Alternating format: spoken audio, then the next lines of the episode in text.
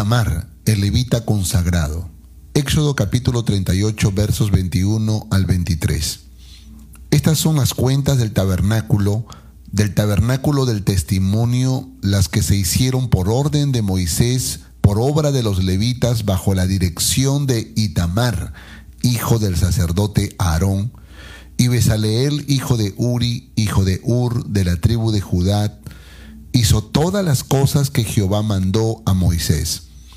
Y con él estaba Aholiab, hijo de Aizamac, de la tribu de Dan, artífice, diseñador y recamador en azul, púrpura, carmesí y lino fino. hola, soy Itamar. Eh, quizá también sea otro personaje desconocido para ti, pero quiero contarte mi historia. Mi padre fue Aarón y mis hermanos Eleazar, Nadab y Abiú. Fuimos dedicados para la tarea sacerdotal del pueblo de Israel en el desierto. Jehová le dijo a Moisés, harás llegar delante de ti a Aarón tu hermano y a sus hijos consigo de entre los hijos de Israel para que sean mis sacerdotes. A Aarón, Yanadab, Abiú, Eleazar e Itamar, hijos de Aarón. El día que mi familia fue consagrada a Jehová me parecía un sueño. Fuimos privilegiados, honrados y elegidos para una tarea muy especial. Ahora teníamos propósito en Dios y me sentía tan útil en la visión que Dios le dio a Moisés. Y aunque era mi tío, yo lo veía más como el líder que Dios eligió para guiar a las familias hebreas a la tierra prometida entre las principales tareas que recibí fue guardar un registro de los materiales de construcción reunidos para la edificación del tabernáculo. Juntamente con Besaleel hicimos eh, el, el, desarrollo de todo este proyecto, movilizando a un gran grupo de personas que se sumaron a la obra. Hubiese querido que la historia de mi familia fuese grandiosa, pero no fue así. Vi a mi padre en una ocasión concederle capricho de idolatría al pueblo. Y también vi a mis hermanos Nadab y Abiú con poco respeto a Dios que comenzaron a indagar sobre cómo los sacerdotes paganos hacían sacrificios de adoración a sus dioses. Un día ellos presentaron fuego extraño a Dios y Él los consumió. Ese día fue terrible, mi padre lloraba en silencio porque en lo más profundo de su corazón Quizás sabía que había permitido algunas cosas prohibidas en nuestra familia. Mi padre no era un hombre perfecto, pero se esforzaba por hacer las cosas bien. Pero allí estaba mi tío para ayudarlo, para conversar con mi padre, para animarlo y en ocasiones también para corregirlo. Cuando mi padre murió, mi hermano Eleazar asumió el sumo sacerdocio y juntos decidimos ser fieles a Dios hasta el último día de dejar de contarles una historia importante que marcó en mi vida y en la de mi hermano Eleazar.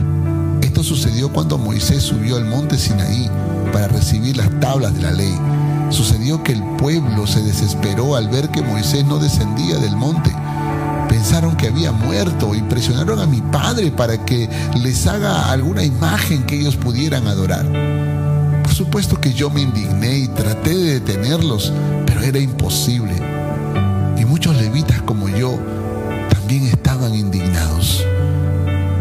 Cuando Moisés descendió y vio todo el desorden, dijo Aarón, ¿qué te ha hecho este pueblo que has traído sobre él tan gran pecado? Y respondió Aarón, no se enoje mi señor, tú conoces al pueblo que es inclinado a mal, porque me dijeron, haznos dioses que vayan delante de nosotros, porque a este Moisés, el varón que nos sacó de la tierra de Egipto, no sabemos qué le haya acontecido. Y yo le respondí, ¿quién tiene oro?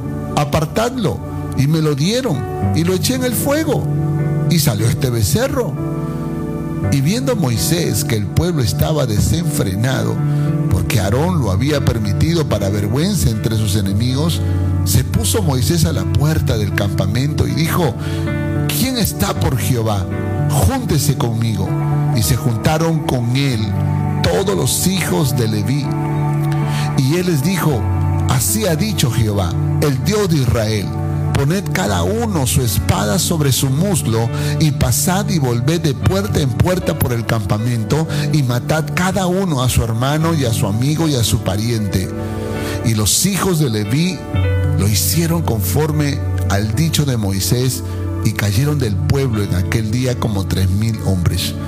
Entonces Moisés dijo, hoy os habéis consagrado a Jehová, pues cada uno se ha consagrado en su hijo y en su hermano, para que Él dé bendición hoy sobre vosotros. Wow, e, e, ese día nunca podré olvidarlo. Entendí que la consagración implicaba total renuncia y sacrificio. Entendí que demanda poner a Dios por encima de tu propia familia, amigos o personas importantes en tu vida. Consagrarse significa determinar no contaminar tu corazón con nada de este mundo y vivir exclusivamente para Dios. Ese día yo también me consagré a Dios y decidí amarle y servirle hasta el último día de mi vida.